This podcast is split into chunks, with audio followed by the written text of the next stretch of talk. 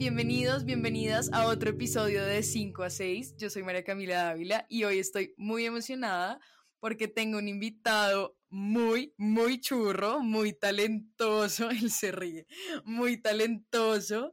Eh, nada, mi tatuador, Juan. Hola Juan, ¿cómo estás? ¿Cómo vas, Linda? ¿Todo bien?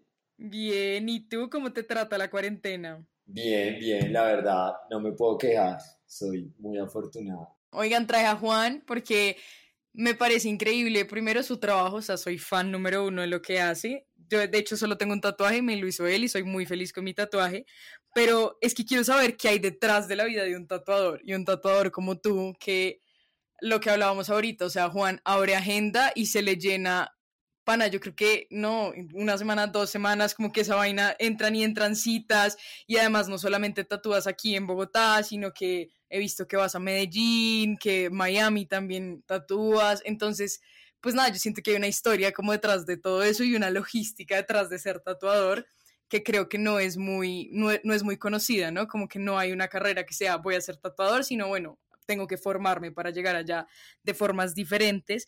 Entonces, Juan, quiero que nos cuentes un poquito de eso, pero entonces primero empiezo hablando de ti, preséntate, te dejo presentarte.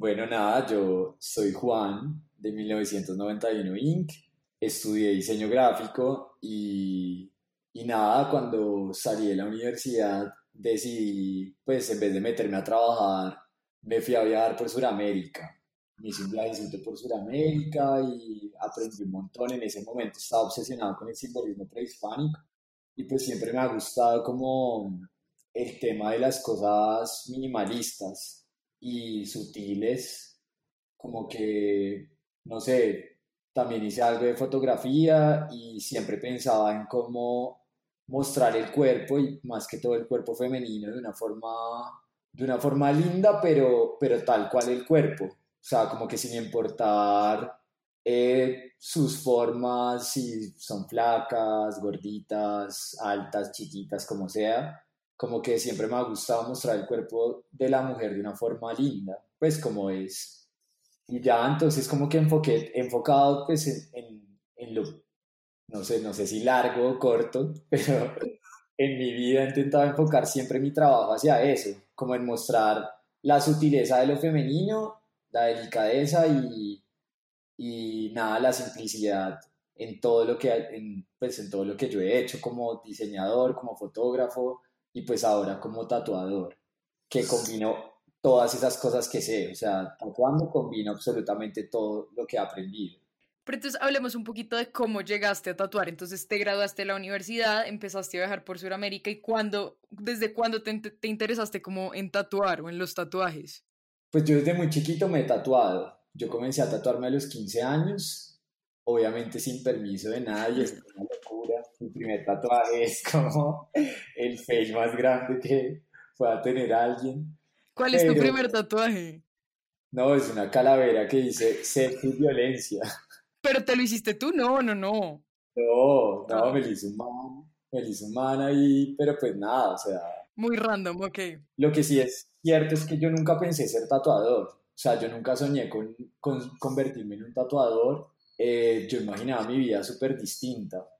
Pero nada, cuando empecé a ejercer el tema del diseño, me empecé a dar cuenta que no, pues que no era lo mío estar en una oficina, tampoco como que tengo ciertos problemas con, con las jerarquías, como que no me gusta tener a nadie encima diciéndome qué hacer, y, pues nada, siempre fui un buen empleado, pero no, pero no, como que nunca me adapté a ninguna empresa.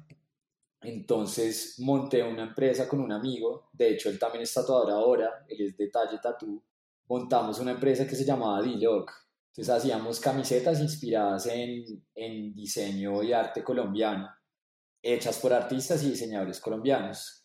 Entonces ahí duramos cuatro años, fue, fue una empresa chévere, aprendimos un montón de cosas eh, sobre, pues más que todo sobre ventas, mercadeo, la parte jurídica, no sé, aprendimos demasiado. Y ya, y después quebramos, tuvimos que vender empanadas, o sea, nada, es una historia, es bien largo, pero bueno, para resumírtelo, vendimos empanadas un tiempo para pagar unas deudas y luego yo me volví a emplear como diseñador en otra empresa y, y ya, y me di cuenta que realmente no era lo mío y decidí renunciar al diseño como tal. Entonces me prometí que nunca en la vida volver a diseñar, pues como diseñador gráfico para nadie. Y me puse a hacer música en donde estuve un año dándole a un proyecto que tengo que se llama Rayito de Sol.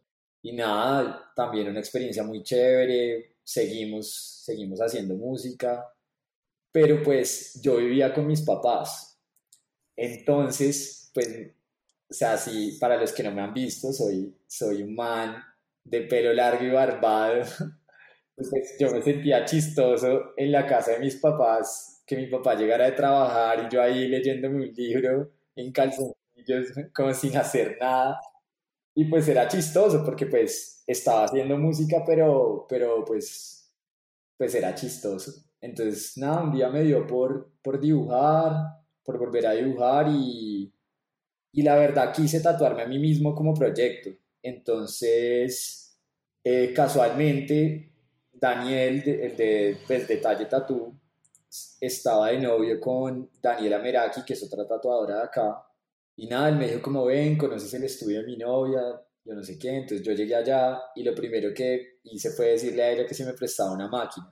Entonces ella me dijo, pues, que para qué, entonces yo le dije que, para tatuarme a mí mismo y ella se cagó de la risa y me dijo que ni cagando, o sea, que no me le iba a prestar ni loca. Entonces nada, hice pataleta un ratico y me dijo que, que si quería ella me podía acompañar a comprar una máquina y y las tintas y bueno, el set, el kit de starter para tatuador. Y, y, nada, pues yo tenía unos ahorros y ella me llamó un día, a mí se me había olvidado realmente, y ella me llamó y me dijo como que si al fin iba a ir con ella al centro y yo dije como marica, qué bien, mis ahorros, qué locura, pero bueno, nada, que fue puta si me fui para allá. Y nada, ella parecía, yo me sentía literal en un mercado chino. O sea, ella empezó a pedir cosas, empezó a pedir, no, que agujas de 3 RL, 5 RL, tal Magnum, mezcladitas, cups, eh, grips, un montón de cosas que yo de verdad no entendía que estaba hablando y dije, no, me embalé, o sea, me embalé con todo este mercadito, pagué y pues nada, llegué a mi casa y antes de bajarme del carro, Dani me dice, pues medio como lindo, no te vayas a tatuar tú solo, espérate, espérate a mañana, yo te voy a dar una asesoría. Entonces yo le decía, dale, dale, yo te lo prometo. Y me metí a mi cuarto, me acosté, yo veía esa bolsita desde lejos. Y nada, lo primero que hice fue destaparla, empecé a ver las agujitas, empecé a ver todo. Y nada, si te soy muy honesto, me metí a YouTube y puse cómo armar una máquina y la armé y nada, le mandé una foto a Daniela y me dijo, marica, estás loco, te vas a atravesar la pierna. Y pues nada, yo le dije como, pues que, que me dijera, que me dijera si, si la aguja estaba bien puesta y pues porque igual lo iba a hacer. Entonces nada, ella súper bonita, ella verdad, un ser de luz, cero envidiosa, o sea, muy linda. Y nada, me, me mandó una foto de su máquina y me dijo, mira, armala así y ya. Y yo me puse la plantillita y comencé a tatuarme. O sea, ¿cuál es el primer tatuaje que te hiciste tú a ti mismo? Es una ola, es un círculo que lo formó una ola, súper minimalista. Y ya, y entonces ahí subí esa, me tomé una foto y la subí a Facebook, puse un regalo de mí para mí y pues obviamente al principio nadie me creía, entonces como que pues les mostré la foto de la máquina y eso y ahí ya el primero al que yo tatué fue a Detalle Tatú. El man fue y se hizo una flechita también, o sea, la experiencia más rústica de la vida, irresponsable, o sea, todo. Él llegó y entonces yo le dibujé una flechita en la espalda, que te lo juro que no sé cómo quedó recta, o sea, no sé cómo. Y fue muy chistoso porque yo lo hice a mano, o sea, nunca, nunca apoyé la mano, o sea, como yo nunca estuve en un estudio de tatuajes entonces, pues yo realmente no, pues no, no sabía cómo era la vuelta. Y yo le hice así medio a mano, no, o sea, y lo peor de todo es que el tatuaje quedó bien. Entonces, subí las fotos y ahí empezaron a venir mis amigos. Eh, luego llegó una exnovia, la tatué, eso también fue una experiencia. O sea, yo tatuaba, o sea, esa semana lo que hice es lo que nadie debería hacer. O sea, yo tatuaba en mi cuarto, en mi cama, o sea, muy, muy, muy rústica la cosa. Pero entonces nada, en ese momento mi mamá entró porque a mí me había gustado, o sea, yo estaba muy feliz haciéndolo, pero haciéndolo así, como, como por parchar con mis amigos. Y en ese momento mi mamá entró y entonces ella es odontóloga y nada, me llamó y me, me dijo, me dijo, hijito, si tú quieres hacer eso, me parece muy bien, pero hazlo bien. No te olvides que uno, si uno va a hacer algo, lo tiene que hacer bien o mejor no se hace. Y yo la verdad pensé y dije como sí, o sea, pues como que de verdad me gusta y quiero, quiero hacer las cosas bien hechas, así no sea, o sea, yo no cobraba obviamente, no le cobraba a nadie. Y como que yo pensé, bueno, así no sea por, como que me voy a volver rico haciendo esto, pues quiero hacer las cosas bien. Entonces compré una camilla, compré un apoyabrazos. Mi hermana, ella se fue a ir a Argentina hace mucho, entonces el cuarto estaba vacío y monté un estudio ahí, o sea, como que armé el estudio en el cuarto de mi hermano. Y nada, me escribió mi primer cliente por Facebook. Yo no había abierto la página de Instagram y este loco, se llama Rod, Rod Díaz, nos volvimos súper parceros. El man, me escribió como, hey bro, me quiero tatuar contigo. Entonces yo le dije como, marica, yo no soy tatuador, yo no sé tatuar, busca busca a alguien que, pues, que, que, sepa tatuar. Entonces el man me dijo, marica, pero tú has hecho lo que has subido. Yo le dije, pues sí, weón, pero, pero pues es a mis amigos, o sea, es otro plan. Pues de verdad no me siento bien como, como diciéndote que vengas acá. Entonces el man me dijo, pues, weón, ¿tú crees que puedes hacer esto? Y me mandó unos diseños. Entonces yo le dije que sí. Y pues le dije, marica, o sea, si vienes es bajo tu propia responsabilidad. Yo ya te dije que yo no sabía tatuar, y entonces el man me dijo, fresco, ¿cuánto me cobras? Entonces yo le dije, marica, 20 luquitas cada uno. Y el man llegó, llegó ahí, pues llegó a mi casa y yo armé la máquina y estaba cagado del susto. O sea, como que con mis amigos, pues lo hacía de recocha, entonces no, como que ellos sabían. Entonces yo andaba súper tranqui, eso sí, desde el principio siempre como que me metí en la cabeza de hacer cosas que yo creía que podía hacer, como para ir más a la fija y no, y pues no cagarla tanto. Y yo estaba temblando como un loco. Entonces se me desarmó la máquina, se cayó todo al piso, un embale. Y entonces este man me dijo como, marica, si lo vas a hacer, hazlo tranquilo. Yo ya sé, tú ya me explicaste, ya me dijiste que tú no sabías tatuar, yo estoy acá, entonces yo fui, como que me relajé y empecé a tatuarlo y marica quedaron bien. O sea, no me, no me preguntes cómo, pero quedaron bien. Pero tú, ven, paréntesis, hasta ese momento nunca nadie te había enseñado, o sea, era como tú, ok. Nada de nada. Entonces, nada, yo, pues yo lo tatué, le tomé las fotos y ahí tomé la decisión de abrir un Instagram. Entonces, yo ya había tenido una marca que se llamaba 1991, era de ropa, y siempre he tenido algo con, con ese número, pues yo nací en esa época y pues me parece muy lindo el número como tal, o sea, como que el efecto espejo que hacen los dos 19, pues el 19 y el 91 me encanta. Y pues nada, pensé como, o sea, yo realmente pensé en lo que no me gustaba a mí cuando yo me iba a tatuar y en hacer todo lo contrario a lo que haría un tatuador convencional, por decirlo así. Entonces, pues siempre pensé que yo odiaba la música, o sea, no podía con la música de los estudios, porque pues irse a tatuar y más los tatuajes que yo tengo son tatuajes grandes y, y pues duelen, tatuajes duelen. Entonces uno va a un lugar a, que, a sentir dolor y tras de todo le ponen a uno una música súper estresante, entonces como que yo pues yo pensé primero en lo de la música, después pensé que yo tenía un amigo que él odiaba los tatuajes minimalistas, man, es tatuador, y él los odiaba.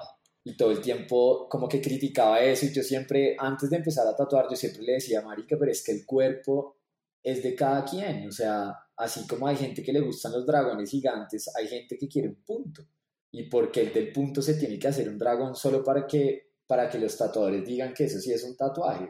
Entonces, como que yo pensé en eso y pensé, bueno, o sea, ¿por qué no? O sea, ¿por qué no hacer tatuajes chiquitos? ¿Por qué no, por qué no hacer tatuajes con amor? O sea, como que tratar a la, a la gente dándoles un buen servicio. O sea, como que tratándolos como hay que tratar a todo el mundo, con amor y con delicadeza y, y con respeto. Entonces, nada, me empecé, empecé, a visualizar y empecé a imaginar y yo pensaba así como el estudio, que yo me imaginaba que la gente entraba como a la India, a un espacio de meditación, de tranquilidad y, y pues de pronto no, o sea, lo que es ahora de pronto no se materializó como yo me lo imaginaba al principio, pero sí tiene muchas cositas de las que yo pensé al principio. Y, y nada, lo fui, lo fui haciendo de a poquitos y empecé, empecé a hacer esas cosas, como a pensar más que en lo económico, a pensar en el, en el trato a la gente. Y obvio, o sea, como todo al principio, pues, o sea, yo tuve que aprender, o sea, igual sigo aprendiendo, todos los días aprendo algo nuevo. Pero pues obviamente, no sé, la calidad de los tatuajes de pronto no era la mejor, pero siempre estuve dando todo de mí para que la gente se sintiera una chimba y para hacerles cosas lindas y estéticas y que de pronto no sé si un tatuaje no quedó súper delgadito porque obviamente no lo podía hacer tan delgadito, pero por lo menos está bien ubicado, o sea, como que armoniza con el cuerpo.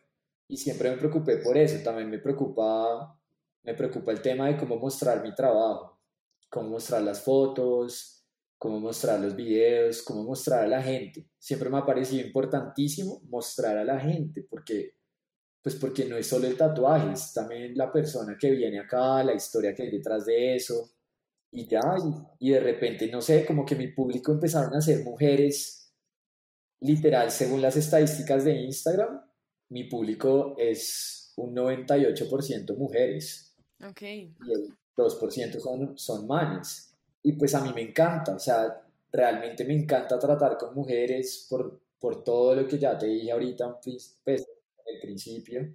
Y pues no sé, o sea, siento que mi gusto se adapta más a lo que las chicas quieren. A mí me gustan las cosas pequeñitas, me gusta, me gusta como que, a mí me gusta la moda, entonces me gusta como que las cosas se vean así chic sea, bien, bien Y pues nada, entonces como que, como que ahí van, van enlazándose las cositas y pues todo, todo se ha ido dando así. Ah, bueno, hay una parte importante y es que en un momento de mi proceso, como a los dos meses que yo llevaba haciendo tatuajes, yo quise, pues quise aprender, entonces le escribí a un amigo. O sea, duraste tatuando dos meses como tú, sin saber, sin base, pues, como... Así, súper empírico. Yo quise como, como, como que alguien me enseñara, o sea, yo quise realmente como, pues no porque estuviera haciendo muy mal las cosas, sino porque me pareció que podía ser el orden de las, de las cosas. Entonces le escribí a un amigo que se llama Steve, Steve Tattoo, y le dije como, hey, weón, yo quiero aprender, no sé si tú me puedes enseñar. Entonces el man me la tiró que no, que baila, que él había tenido una mala experiencia enseñándole a alguien, entonces yo dije como, uy, marica, qué bien, entonces después le escribí a otro amigo, y el man me dijo que tampoco, que no, entonces yo dije, bueno, el hijo de puta, sigo solo y ya, vale huevo. Y al mes que pasó eso, de la nada este man, Steve, sube una historia de un tatuaje mío y pone como cuando llevas tres meses y tatúas una chimba. Entonces nada, yo le escribí que gracias, pues que qué chimba, y el man me dijo, ¿por qué no caes a mi estudio?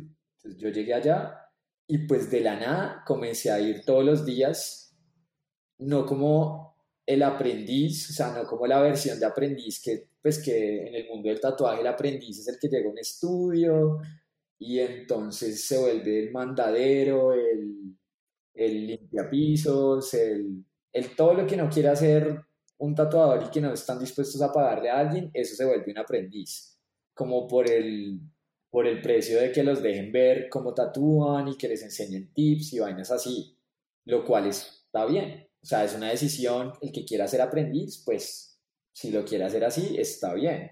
Como que cada, o sea, hay muchas formas para llegar al mismo objetivo. Y si alguien quiere ir por esa, pues nada, o sea, que lo haga.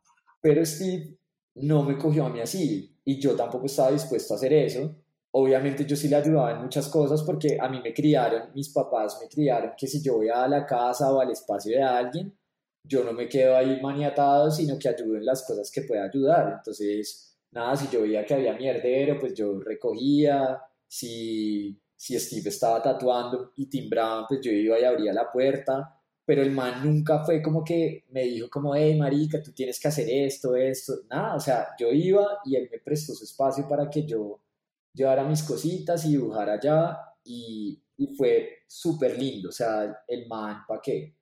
Divino, nunca me cogió como la mano, maricas, una línea así, nada, o sea, él me permitía verlo, pues yo lo veía tatuar y aprendí un montón de él.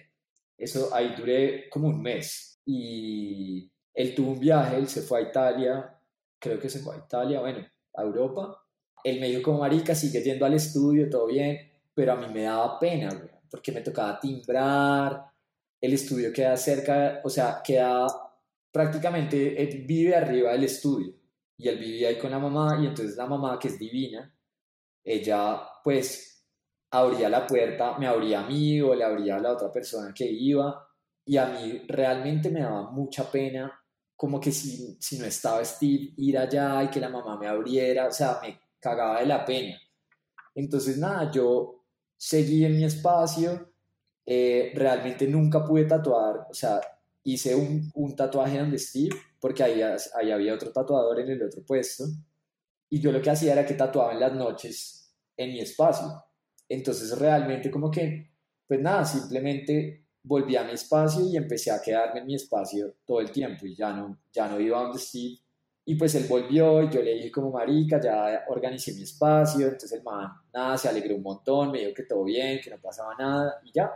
Y yo seguí tatuando ahí y ya después me mudé para el espacio que tú conociste y ya.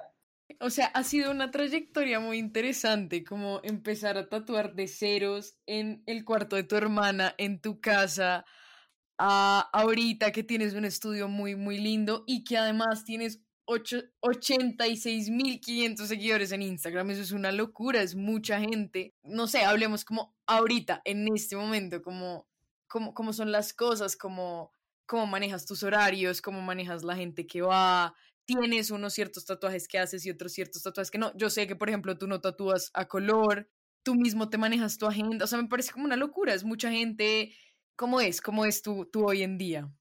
Mi hoy en día. Bueno, mi hoy en día es muy parecido a cómo empecé. O sea, es que yo soy una persona demasiado ordenada. Entonces, yo lo primero que hice fue establecer unos horarios de trabajo. Desde el principio me puse el horario de que a las 10 tatuaba, a las 2 y a las 5 y que no iba a hacer más tatuajes. ¿Por qué? Porque siento que así sea un punto el tatuaje, pues uno tiene que demorarse y tiene que pegar la plantilla con calma y si la persona lo quiere borrar mil veces, pues mil veces se borran y mil veces se pegan hasta que ya uno quede claro de que ahí es, de que ahí se ve divino y hacer el tatuaje con total tranquilidad, el espacio para tomar las fotos, todo. Entonces, lo único que ha cambiado realmente, pues a hoy, es que antes yo tatuaba de domingo a domingo porque tenía demasiada ansiedad de ser el mejor y de, aprender mucho y, pues nada, tatuar, tatuar increíble. Lo que ha cambiado ahorita es que ya no tatúo ni los miércoles ni los domingos, pero sigo tatuando 10, 2 y 5. Eh, mi agenda, mi agenda. mi agenda es un tema. Mi agenda es un tema. Yo antes o sea, duré dos años encargándome de responder los mensajes, de hablar con todo el mundo, porque me encanta. O sea, me parece una chimba asesorar a la gente, ser muy honesto siempre y decirles que yo no sé hacer tal cosa, le recomiendo a alguien, o si no es mi estilo, le recomiendo a alguien que para, a mí me parezca el mejor, y como que siempre intentar que la gente vaya y caiga en buenas manos. Eso es una cosa. Eh, y también me gusta asesorar de los sitios del cuerpo, según cómo sea la persona, todo.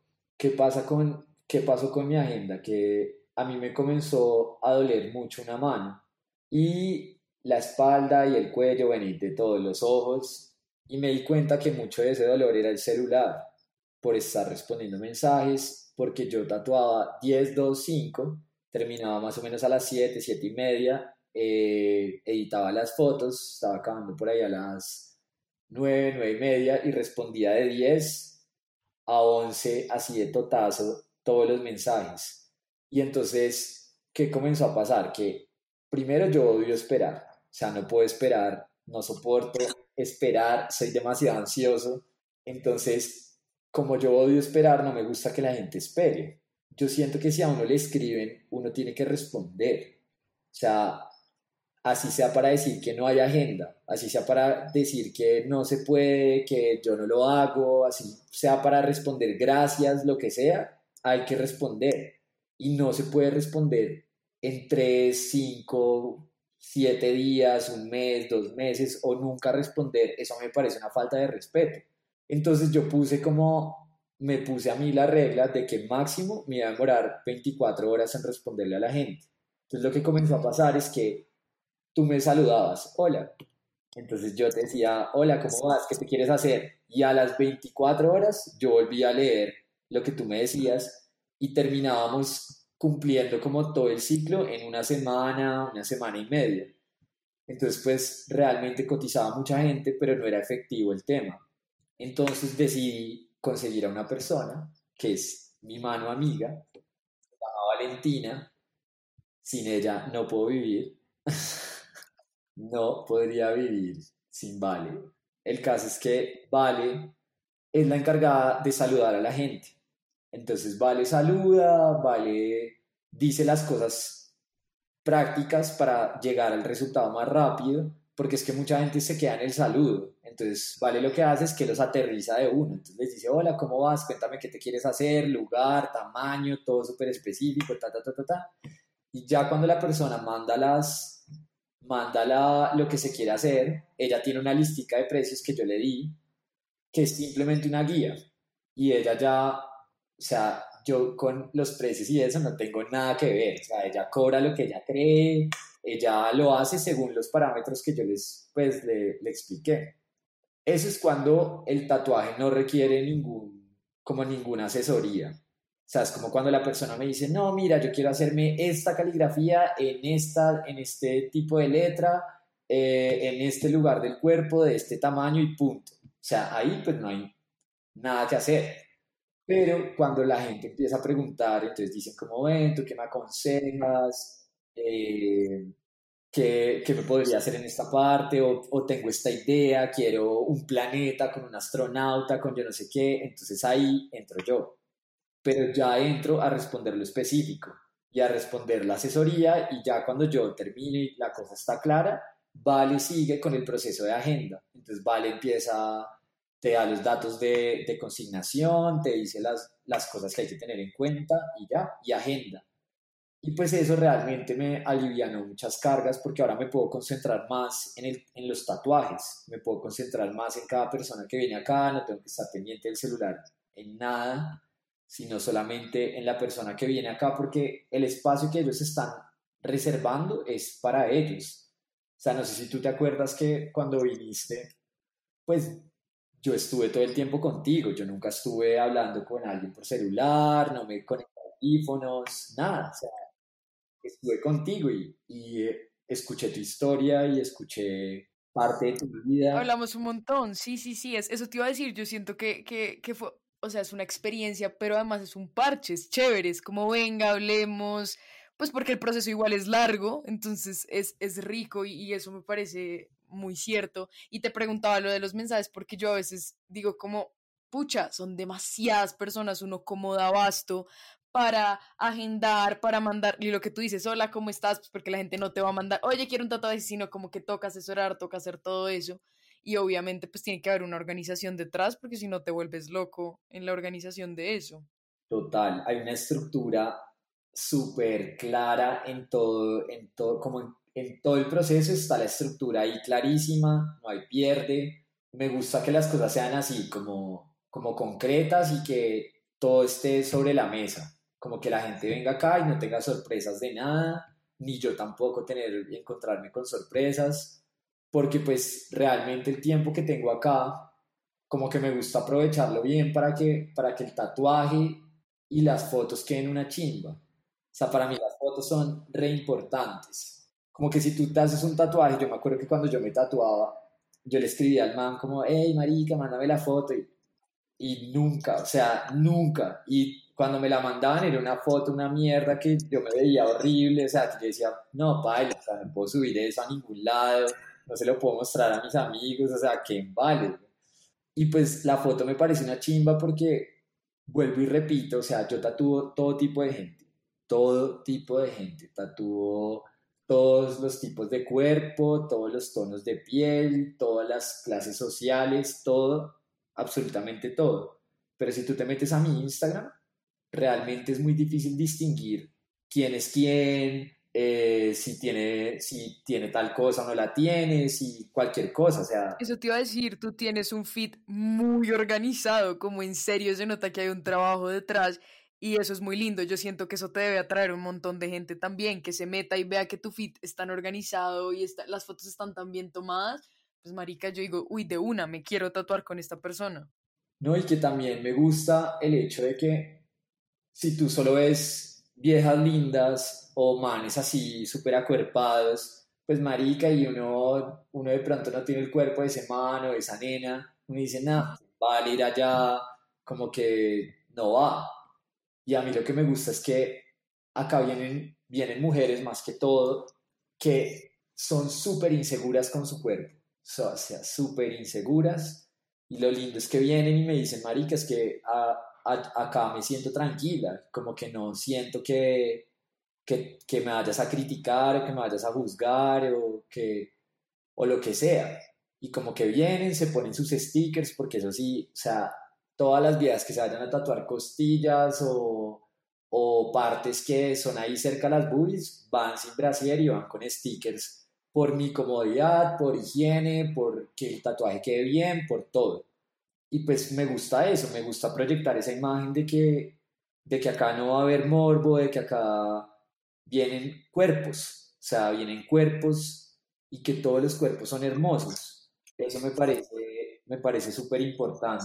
Ahorita que te escucho hablar, siento que hay como algo que yo no me había imaginado y es como un concepto mucho más grande detrás de bien este tatú y ya, sino esto es lo que quiero, quiero que te sientas así, quiero transmitirte esto y eso me parece súper lindo y, yo que me tatué contigo sé que como que de verdad las cosas son así, como es súper dedicado, es como, creo que yo quería, yo me quité el, el sticker como, como, pues no el sticker, como el molde como tres veces porque no me gustaba dónde estaba y como bueno, vale huevo, vámonos a hacer y es súper importante porque al final es algo que te va a quedar pues toda la vida y y me parece, me parece súper lindo y creo que es algo que uno no se imagina, como que haya un concepto detrás y como que todo esté muy pensado, como el ambiente para que te sientas tranquilo y todo eso, eso, eso me gusta mucho. Pero antes de que terminemos, porque ya llevamos hablando un, un buen tiempo, quería, quería preguntarte, digamos, como esta pregunta muy charra, pero yo creo que todo el mundo la quiere saber, yo me muero por saberla, como económicamente, cómo es la vida de un tatuador. O sea, primero quiero saber cómo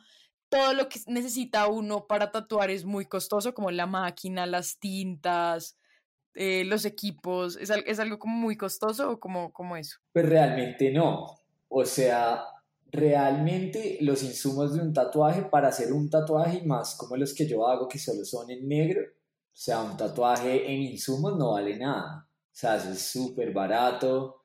Eh, uno por tatuaje no gasta nada de tinta, o sea, como que lo que se va es muy poquito, pero lo que vale realmente ahí es el desgaste físico, es obviamente el arte, o sea, es el arte, las habilidades del tatuador, pero el desgaste físico es lo que te cobra a ti toda la cuenta. Digamos, los que me conocen un poco más de cerca sabrán que yo me la paso en terapias.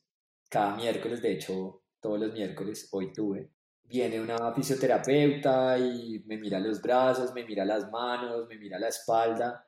Y ahora son terapias preventivas, pero hubo varios, hubo dos episodios donde no fue preventivo, sino que verdad estaba jodido, como un mes donde no pude mirar hacia la izquierda porque tenía un dolor ahí en el cuello horrible y hace dos meses estuve con una tendinitis en la mano derecha y, y pues ahí es cuando uno se da cuenta del desgaste realmente, porque digamos que lo económico sea, en lo que vale un tatuaje no es nada, no es nada, ni siquiera los que son así con 100 agujas y a color y eso no vale nada. O sea, no, el costo no es muy alto.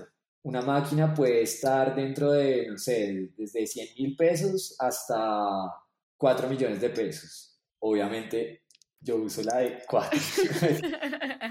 sí, no lo dudo, no lo dudo, Juan, no lo dudo. Obvio, obvio, obvio, porque tuve una, tuve una etapa de crecimiento, entonces yo empecé con una barata y empecé a subirle y empecé a subirle y a subirle, invertir y pues ya me doy mis gustos y compro las mejores máquinas, pero realmente igual el que tenga la máquina de 4 millones de pesos, pues es una máquina que te va a durar toda la vida, entonces el costo no es tan alto, o sea, si uno lo ve por tatuajes, el costo no es tan alto, entonces lo que, lo que en verdad cuesta es es lo físico. O sea, los ojos sufren mucho y más cuando tú no tienes claros unos horarios. Digamos, yo el próximo año voy a cambiar los horarios y va a ser un poquito más difícil agendar, pero es por el bien de todos, porque yo me di cuenta que ese tatuaje de las 5 de la tarde, ya cuando la luz empieza a ir, los ojos me empiezan a llorar y, y pues eso no va, porque yo quiero tatuar por más años. Entonces, si yo me cuido en este momento y no hago las terapias preventivas y no hago todo ese tipo de cosas que hay que hacer, pues voy a tener una vida muy corta en el tatuaje. Entonces, nada, o sea, realmente es muy importante. Yo no me imagino los otros tatuadores que la mayoría abren a las 2 de la tarde o a las, o sea, no sé, y tatúan hasta las 11, 1 de la mañana. Los pobres ojos, güey. O sea, además estudian, es, estudian, ¿no? Tatúan en unos estudios súper oscuros o sea, donde la luz es muy, muy, muy, muy poquita, o sea, que vale, no, no, no, no, o sea, si tú ves ahí al fondo, tengo mi marquesina donde entra la luz natural. Sí, total, total, total. Y, y bueno, ya la parte económica, lo que tú dices, ¿cómo es la vida, el estilo de vida de un tatuador? Yo creo que eso varía mucho en, en, la, en la personalidad de cada quien. Eh, pues, digamos, en mi caso, yo yo soy cero ostentoso, entonces, de hecho, tengo un carro, un escarabajo del 54, eh, tengo una moto, una Café Racer, pero también hecha, o sea, mandada a hacer, no consume nada, los impuestos son súper baratos, o sea, como que realmente no, no tengo lujos así como el, el lujo del año, pero sí tengo metas. A mí me gusta mucho la finca raíz, me gustan esas cosas y, y pues ahorro mucho. Me doy mi, mi vida chévere, tranqui. La gente creerá que uno maneja sus horarios a la perfección, no es tan así. O sea, el hecho de tener la agenda llena significa que tú tienes como una cadenita al cuello, una cadenita arcoiris, porque es lo que a ti te gusta hacer, entonces pues yo soy feliz de tenerla, pero digamos, no sé, si llegar a tener una novia y la vieja me dice, marica, vámonos de viaje este fin de semana, me toca decirle que no. Baila, sí.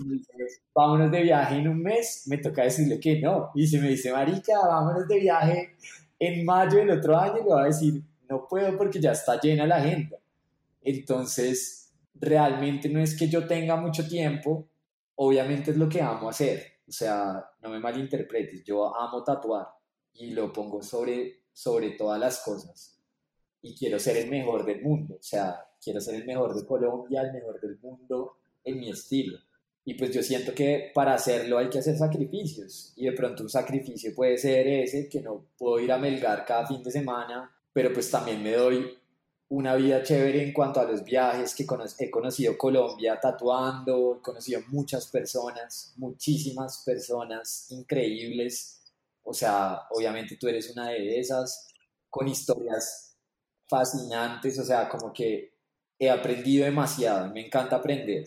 Y he aprendido muchas cosas de todos mis clientes, profesiones que no tenían ni idea que existían, eh, cosas sobre profesiones que sabía que existían, pero yo no sabía que se hacía eso, o sea, no sé, mil cosas, historias, cuentos, de todo, o sea, eso es lo más chévere de tatuar para mí, como que yo soy muy sociable y me encanta socializar y conocer y como que todo, o sea, como que cuando viene acá alguien y se abre, que la mayoría, eso también, yo le doy muchas gracias a Dios de eso y que acá la gente viene y se siente cómoda para abrirse y para llorar y para reírse y para contarme como, como todo, todo lo que tengan en su corazón, eso me parece una chimba. Y sabes que lo lindo es que yo no me siento cargado. Sea, yo nunca después de una sesión digo, uy, marica, me cargué toda esta energía, sino que al contrario, como que, como que cuando yo tatúo hay una, hay una vaina energética, una chimba, y es que nos descargamos mutuamente, como que, como que si tenemos vainas pesadas, se van, se van porque las hablamos, eh, si las personas llegan acá, porque muchos, o sea, eso me costó, eso me costó bastante, porque cuando a mí me decían, marica, es que pasó esto con mi papá y por eso me estaba haciendo este tatuaje, yo lo regalaba, o sea, yo regalaba, o sea, regalé, o sea, creo que si alguien escucha, o sea, si mucha gente escucha esto, que yo sé que sí, todos pueden testificar que he regalado hasta el alma tatuajes, o sea, he regalado de todo tipo de tatuajes, hasta grandes, chiquitos, todos. Cuando a mí me conmueve una historia, marica, no puedo, no puedo y lo regalo y ni siquiera solo si me conmueve la historia, sino que cuando yo siento que la, la energía de la persona o cuando es una persona súper pasional con lo que está haciendo, dice, no, es que me quiero tatuar eso porque mi trabajo y empiezan a hablar así súper felices, regalo esa vaina, o sea, no, o sea, y si no lo regalo es porque se me olvidó en el momento de cobrarlo, pero, o sea, lo pienso mil veces, o sea, como que siempre que estoy haciendo un tatuaje pienso como mierda, este se va gratis. Y eso pasa mucho, eso me pasa mucho y a la larga me gusta poderlo hacer. Gracias a Dios tampoco tengo necesidades, no tengo deudas y puedo hacer ese tipo de cosas. Puedo regalar gorras, puedo regalar camisetas, puedo regalar cremas, puedo regalar de todo y no es que yo esté feriando el tatuaje ni que lo esté por debajeando, sino que para mí esto es un tema muy especial y una persona que confía en mí para marcar su cuerpo toda la vida, pues marica merece muchas cosas, o sea, si yo pudiera regalarlos todos, lo haría, o sea, lo haría, lo haría feliz, pero no sé, es eso, es como, como literal es nada, es hacer tatuajes con amor y ya, eso soy yo, tatuajes con amor, no más. Estoy de acuerdo. De hecho, estoy de acuerdo y soy testigo de eso y estoy feliz de esta charla y de haber escuchado.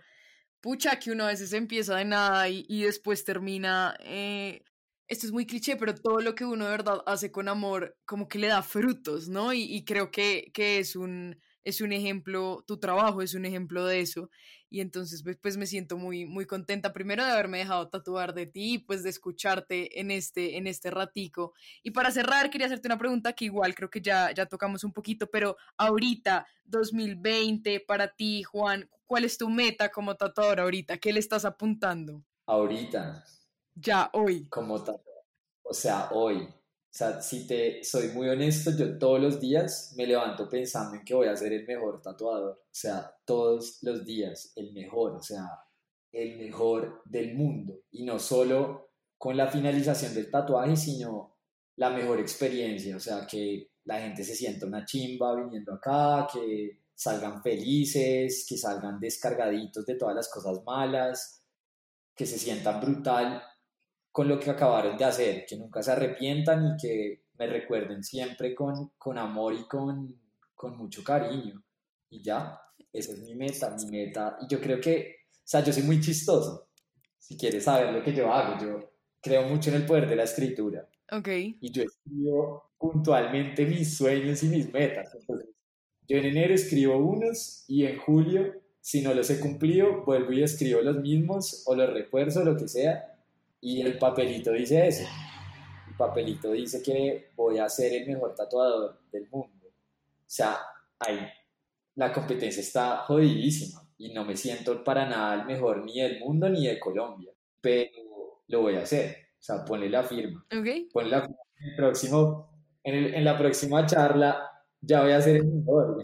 Eso, eso, eso, lo espero, lo espero con muchas ansias. Yo siempre disfruto nuestras, nuestras charlas, yo no sé si te acuerdas, pero la primera vez que me, pues la única y primera vez que me tatuado y me tatuaste tú, tuvimos una charla súper, como súper densa del amor y yo me acuerdo que ese día yo salí, yo le daba vueltas a tu posición del amor y todavía hoy en día como que lo pienso y hoy también quedo muy feliz, o sea, de verdad siento como que no sé, es muy lindo, es muy lindo escuchar que las cosas que quieres hacer las haces tan bien y las haces con tanto amor y, dan frutos.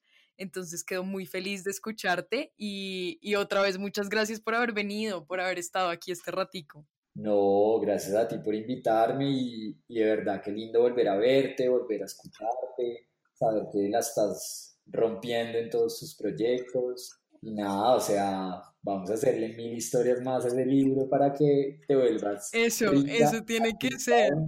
1991. Eso, estoy de acuerdo, estoy de acuerdo, estoy de acuerdo. No, y que nos veamos pronto para, para otro tatuaje. Ya, ya va siendo hora, ya pasó mucho, ya casi un año desde, desde mi tatuaje. Muchas gracias, Juan, por haber venido, por compartir este espacio. Te mando un abrazo y nosotros nos vemos la próxima semana de 5 a 6.